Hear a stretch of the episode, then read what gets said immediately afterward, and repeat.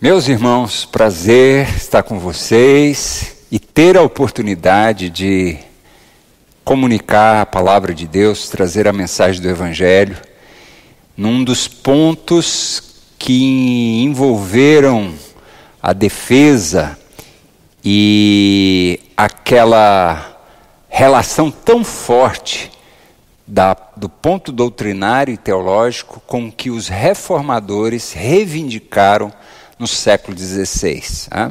Eu quero falar um pouquinho sobre os solos cristos e como isso pode ser compreendido hoje, e a implicação desse ponto da reforma para as nossas vidas. Eu quero, antes de mais nada, ler um texto da palavra de Deus, que se encontra em Atos dos Apóstolos, capítulo 2, versículo 22 a 24. Nos diz assim esse texto da palavra de Deus. Você pode acompanhar comigo aqui esses versículos. Atos 2, verso 22 a 24. Nós lemos assim a, o ensino da palavra de Deus. Varões israelitas, atendei a essas palavras.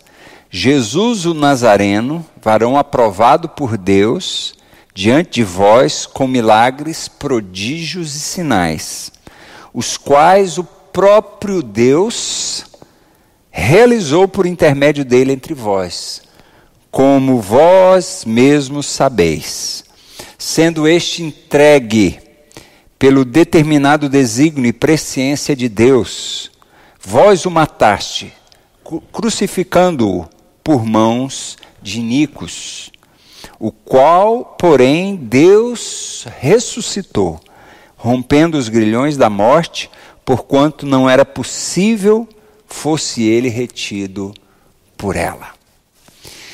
Tem uma frase muito conhecida de Lutero, que resume bem a ideia dos solos Cristos. Lutero dizia assim: que Jesus Cristo, ele é o centro e a circunferência das Escrituras, da palavra de Deus. Sempre, meus irmãos, que a igreja ela se desvia do centro das suas atenções, do centro da sua vida, do centro da sua pregação, a pessoa, a obra de Cristo, ela perde de vista justamente o elemento mais fundamental da sua natureza e da sua existência. Portanto, se a gente perde vista, desconsiderando a suficiência de Cristo para a vida da nossa salvação e para a vida da igreja, nós perdemos o senso de propósito no mundo. Assim aconteceu na época da reforma protestante com uma igreja que havia se desviado, se afastado dessa, dessa perspectiva, deste ponto tão importante que é entender Cristo como sendo a, o centro e a circunferência de todo o ensinamento das Escrituras. Por várias vezes, não só na época do século XVI, mas por várias vezes na história, esse abandono à centralidade de Cristo, aos solos Cristos, é, pode ser observado. Eu quero dar dois exemplos, um propriamente teológico e outro de nível prático do que a gente vê na história. Né? No século XIX, meus irmãos, houve intensas críticas à mensagem das Escrituras, especialmente à mensagem do Novo Testamento.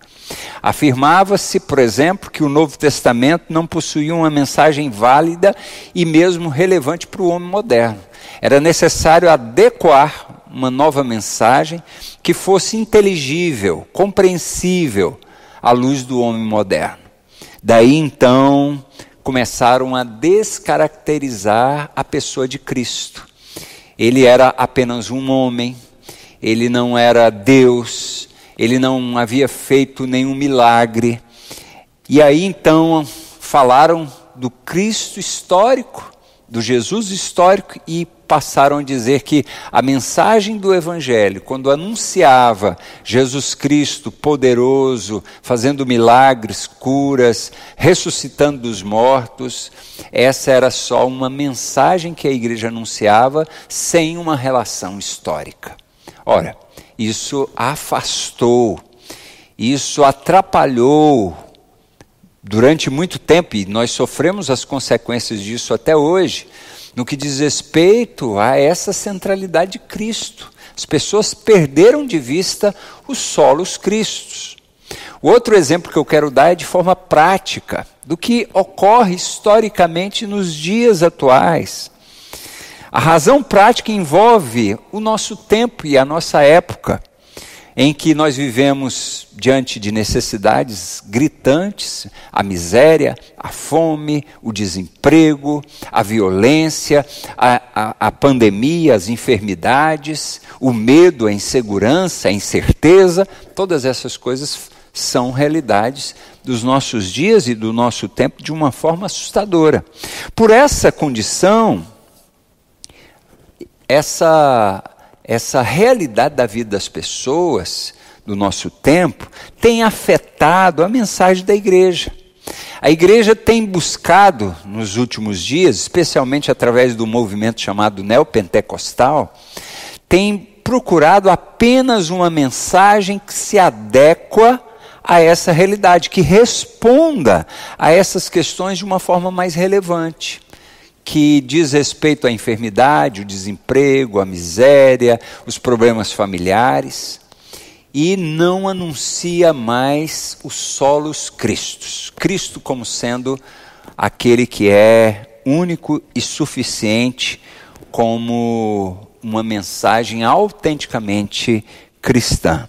Nós precisamos entender justamente que Jesus Cristo, meus irmãos, ele é o que significa os solos cristos, ele é a fonte. Ele é o caminho, ele é o coração, ele é a alma, ele é o fundamento, ele é o alvo de toda a vida da igreja, da sua missão, da sua razão de ser. A Bíblia diz no texto de Efésios, capítulo de número 1, verso 10, que é em Cristo que tudo se converge, de fazer convergir nele na dispensação da plenitude do tempo todas as coisas. Então, se nós retiramos isso da mensagem cristã, nós podemos dizer que somos tudo menos, de fato, verdadeiros cristãos. Imprescindível, então, para a existência da igreja, a nossa defesa dos solos cristos. Nós precisamos defender isso nos dias atuais. Precisamos levantar essa bandeira que aprendemos e herdamos com os nossos reformadores, de uma forma clara e definida, apontando para a centralidade de Jesus. Olha, o texto que eu li aqui, nessa, nesse dia com vocês, em Atos, nós temos a pregação do apóstolo Pedro logo depois da ressurreição de Cristo e também depois do Pentecoste. Os judeus estavam apreensivos, os discípulos com muito medo, num tempo em que eles já estavam sendo perseguidos por causa da mensagem do Evangelho. Eles ficaram trancados dentro de casa, receosos. E uma das motivações que levou Pedro a se levantar e a pregar com toda a intrepidez e ousadia naquele dia, sem dúvida alguma, tinha uma relação com a descida do Espírito Santo, mas também uma relação profunda com a própria ressurreição de Cristo que se apresentou vivo diante deles.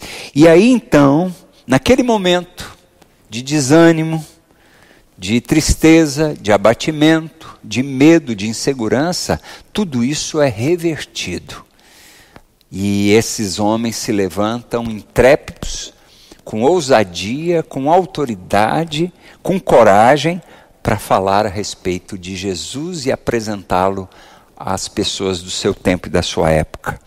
Meus irmãos, aqui nós aprendemos com esse texto que ele é uma resposta a essa nossa era. essa nossa época, com esses desafios, tanto nas visões liberais da teologia, que descaracterizam Jesus, quanto também nos elementos práticos, que deixam de falar de Cristo para falar só de respostas imediatas aos problemas dos homens.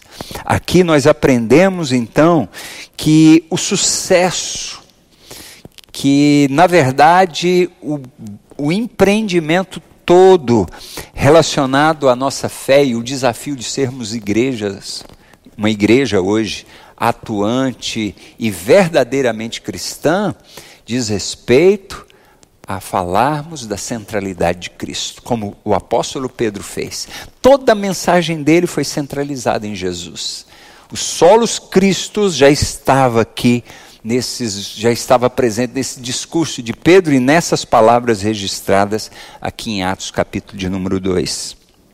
Esse texto, nesse texto nós temos justamente o início da caminhada da igreja cristã, né? da qual nós também fazemos parte hoje. O que, que nós aprendemos nessa centralidade? Quais são os pontos centrais que esse texto nos oferece para que a gente entenda, através dele, os solos cristos? Em primeiro lugar, o que, que nós temos aqui? O apóstolo Pedro vai falar da encarnação de Cristo como o modelo para a nossa vida. O modelo da vida cristã está na encarnação de Jesus. Por isso que Jesus Cristo, ele é central na vida da igreja. Porque é o modelo a ser seguido, a encarnação, ou seja, a vida de Jesus, o modo como ele viveu. Ele é o modelo para ser seguido, como ele falou, como ele agiu, como ele se comportou, como ele tratou as pessoas. Esse é o modelo a ser seguido pela igreja. Veja o texto no verso 22, Pedro se levanta e diz: Varões israelitas, atendei essas palavras. Jesus, o Nazareno, varão aprovado por Deus, diante de vós, com milagres, prodígios, sinais, os quais o próprio Deus realizou por intermédio dele entre vós, como vós mesmos sabeis. Não havia como as pessoas da época do apóstolo Pedro, no contexto de Jerusalém, negar isso. Negar a forma como Jesus se conduziu, a forma como Jesus se comportou, a forma como Jesus se portou entre eles, porque todos eles testemunharam e viram isso. É interessante como Pedro chama atenção para a vida de Jesus aqui, para a sua encarnação. Ele não é um mito, como apregou a teologia da liberal. Ele não é uma lenda, ele, ele é uma figura histórica. Ele, inclusive, é chamado aqui de Jesus ou Nazareno, apontando para o lugar onde ele cresceu e onde ele viveu. É interessante que o texto está nos mostrando, em outras palavras, que Jesus pisou o nosso chão, que ele andou nas nossas ruas, que ele esteve presente no nosso mundo há uma necessidade de nós falarmos de Jesus como sendo histórico, irmãos. Porque, caso contrário, se nós não, não defendermos a historicidade de Jesus, todo o restante da mensagem cristã cai por terra. E aí nós só podemos falar de mitos como qualquer outra religião, como qualquer outra mensagem religiosa que nós encontramos desde as, da história primitiva do homem até hoje.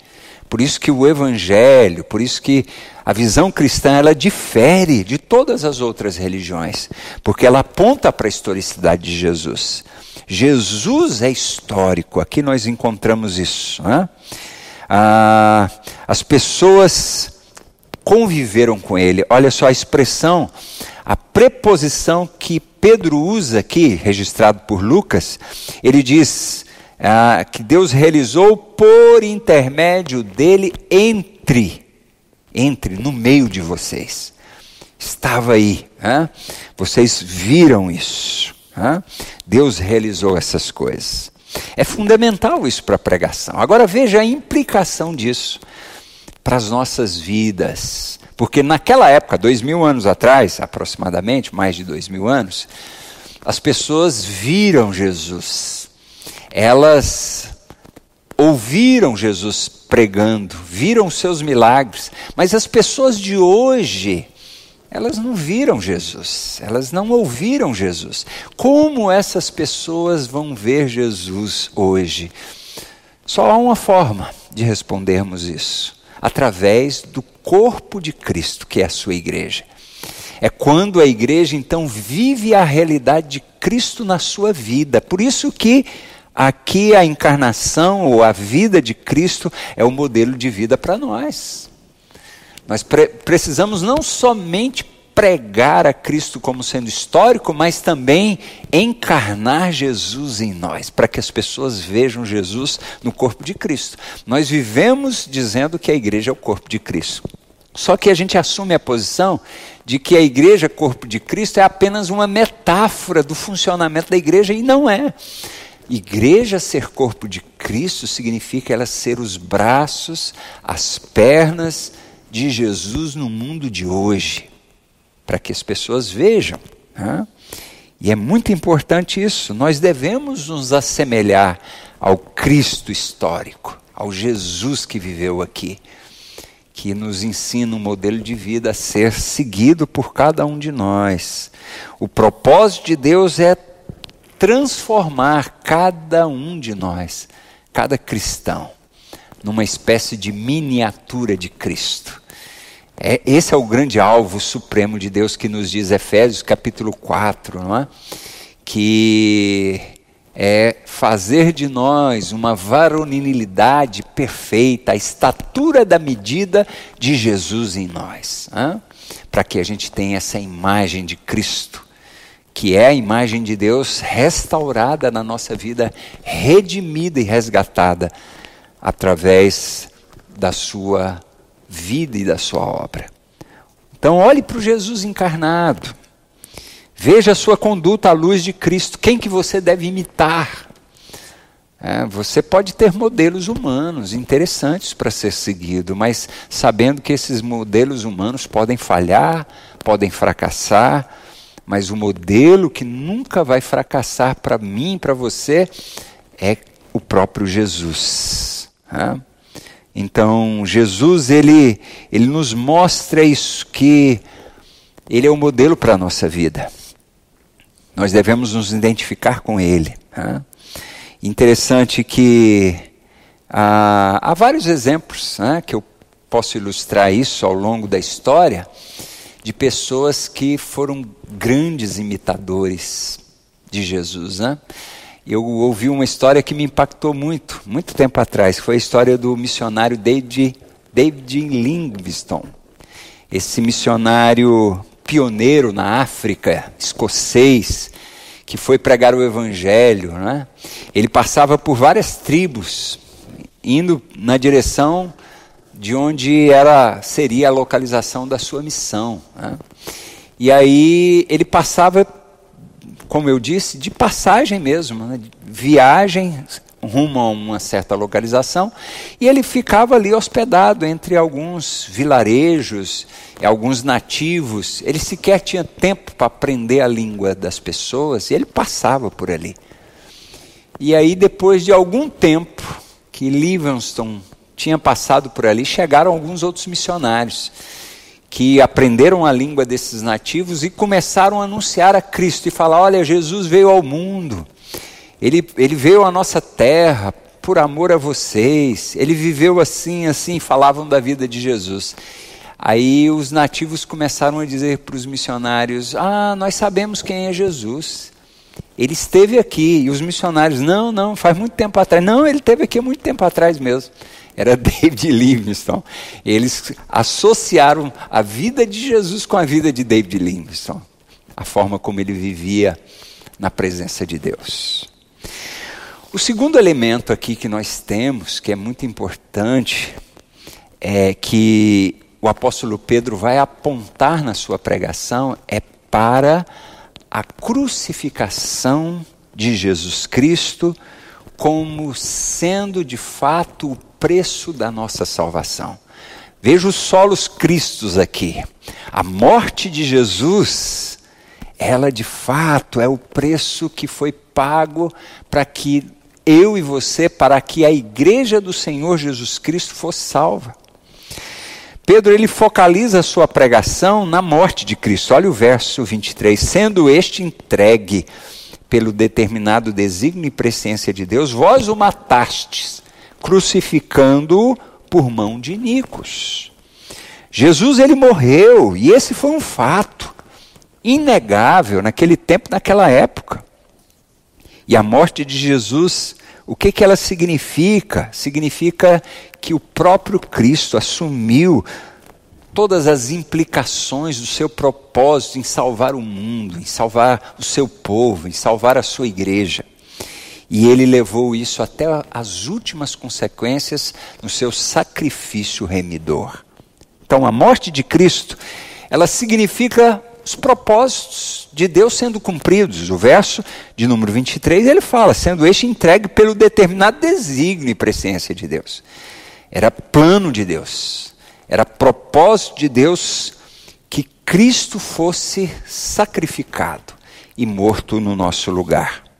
Então nós temos aqui essa morte como uma morte premeditada, determinada, designada.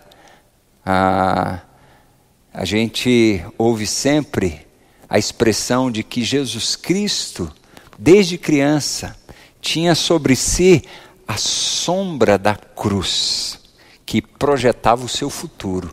Isso por causa de um quadro de Rafael, no século XV, XVI aproximadamente, que ele pintou um quadro que uma, uma pessoa está abrindo uma porta. Né?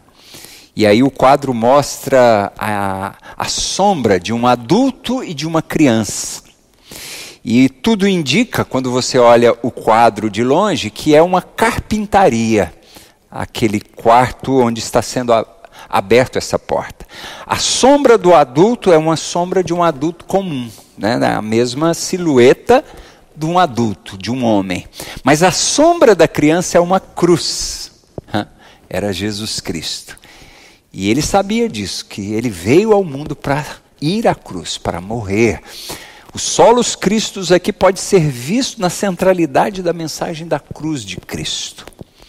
E veja que não há outra morte como a de Cristo, uma morte substitutiva, uma morte vicária, uma morte da qual ele o faz em resgate e para o perdão dos pecados de muitos. A morte de Jesus Cristo, ela representa que isso para nós.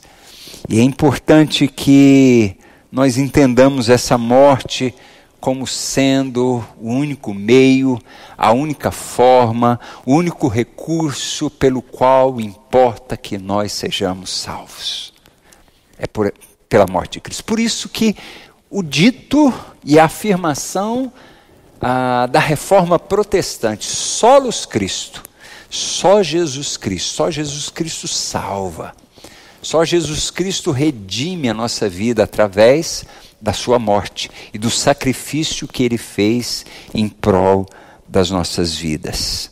Nós precisamos justamente entender que a morte é a centralidade do Evangelho de Cristo. Nós não precisamos ter medo de falar do Cristo crucificado, porque Ele, morto, é o nosso triunfo. Ele morto é a nossa vitória. Ele morto é a, é a nossa conquista, é o nosso sucesso, é a nossa redenção. O solos Cristos precisa ser anunciado na centralidade de Cristo através da sua morte para a nossa redenção. Foi isso que os reformadores principalmente nos ensinavam. E o último ponto ainda que quero compartilhar aqui com vocês é, é o ponto de que Paulo, ah, melhor, Pedro, ele chega na parte do verso 24, agora anunciando a ressurreição de Cristo. Veja como é lógico o, o discurso, a pregação feita por Pedro. Né? Ele primeiro fala da vida, depois ele fala da morte, e em terceiro ele fala da ressurreição de Cristo. Olha só o verso 24: Ao qual, porém, Deus ressuscitou rompendo os grilhões da morte, porquanto não era possível fosse ele retido por ela. Chegou-se aqui na ressurreição. E o que, que a ressurreição de Jesus Cristo nos ensina? Ela é a motivação para pregarmos o Evangelho de Cristo. Outra coisa dos solos Cristos é que a nossa mensagem é Cristo. O que nós devemos pregar e anunciar é Jesus. E a ressurreição dele é a grande motivação para anunciarmos Jesus, porque ele está vivo. A morte não pôde detê-lo. Os grilhões da morte não foram suficientes para que ele rompesse e se apresentasse historicamente vivo entre nós. E Pedro começa dizendo, e ele vai desenvolver essa parte da ressurreição numa parte maior do texto, que vai do verso 25 até o verso 36, quando então ele termina a sua mensagem. Né? E ele vai falando da ressurreição. Primeiro, que não é uma invenção dos discípulos, dos apóstolos, mas ela tinha base bíblica. Ele cita Davi, que Davi já havia anunciado isso. Né? Ele fala também aqui que a ressurreição de Cristo, ela precedeu a grande comissão. É, e a, aquela comissão, a grande comissão, que envolveu justamente o, a, o, o, a missão de que a igreja fosse pelo mundo e pregasse o evangelho. Então a ressurreição acontece antes e só depois os discípulos são comissionados para pregar o Evangelho de Jesus. Isso não é interessante? Deus, através de Cristo, não dá a missão para a igreja, para os apóstolos, pregarem enquanto ele não ressuscitou. Então isso mostra que o quanto nós necessitamos da ressurreição como motivadora para anunciarmos o evangelho de Cristo. Portanto, então, meus irmãos, a ressurreição é a motivação certa para pregarmos o Evangelho.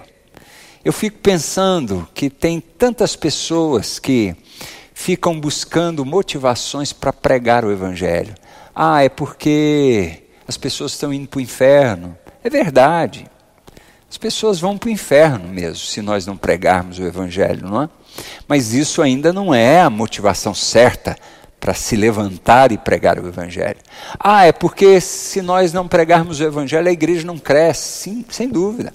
O crescimento da igreja está atrelado à pregação do Evangelho, mas isso também não é o motivo principal porque nós devemos pregar a Cristo ao mundo. Né? Não é porque ah, nós teremos galardão. Ah, se eu pregar o Evangelho, eu vou ter um galardão nos céus. Isso também não é a nossa motivação verdadeira e plena. Né? E também não é por medo, porque senão vamos ser castigados por Deus. Não, essas, essas não são boas alternativas de motivação para pregar o Evangelho. Nós devemos pregar o Evangelho é porque Jesus foi exaltado, porque ele ressuscitou dentre os mortos. Isso é que tem que ser a nossa motivação. Né? Ele foi elevado à destra de Deus o Pai. Porque ele se levantou vivo, ele ressuscitou dentre os mortos, ele se levantou vivo da tumba, ele está vivo. E nós estamos apresentando um evangelho de um Cristo ressurreto. É por causa de Cristo glorificado, porque a ressurreição de Jesus é um aspecto teológico que a gente chama de glorificação. Né? A encarnação é a vida, a crucificação é a morte, a expiação, e a ressurreição é a glorificação de Cristo. A ressurreição de Cristo, como aquela que é a grande motivadora para pregarmos a Jesus tem uma relação profunda com solos Cristos, porque nós pregamos somente a Cristo e pregamos a salvação em Jesus de forma única, exclusiva. Portanto, o fato de Jesus ter ressurreto é a nossa grande motivação. Nesse sentido aqui, percebemos isso, que o que nos motiva de verdade a anunciar a Cristo não é o fato das pessoas estarem morrendo, indo para o inferno, ou porque a igreja vai crescer, ou porque eu vou receber um grande galardão. Não, não é nada disso que deve ser a nossa motivação, mas sim porque Jesus está vivo. Né? É por causa da sua glória. Ele é o Cristo glorificado. Né? Em virtude dessa elevação de Cristo ao mais alto lugar. Porque Diz as Escrituras, o apóstolo Paulo em Filipenses, que diante do Cristo ressurreto, glorificado, todo joelho se dobrará, toda língua confessará que Ele é Senhor para a glória de Deus Pai. Essa é a nossa motivação.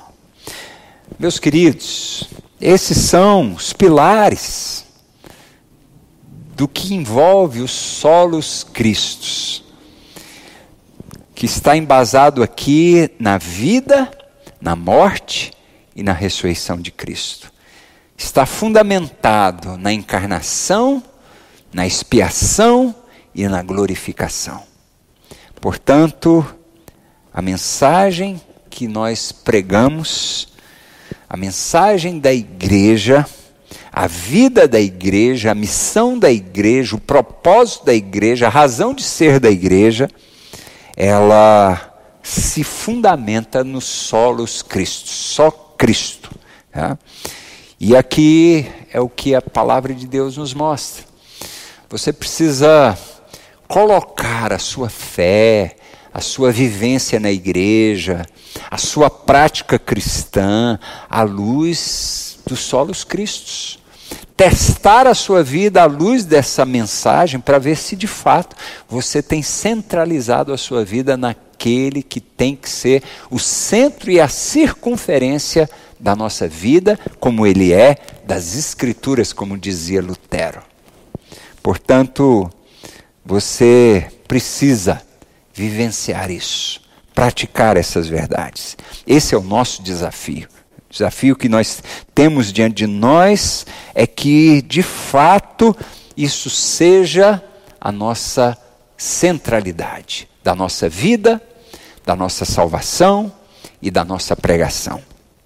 Se nós tivermos uma visão e um entendimento claro, inequívoco de Jesus Cristo, como eu disse, encarnado, crucificado e ressurreto, então nós teremos como igreja propósito, força, motivação, coragem, paixão para anunciar o Evangelho e viver o Evangelho a cada dia das nossas vidas essas boas novas que foram trazidas até nós por meio do próprio Jesus.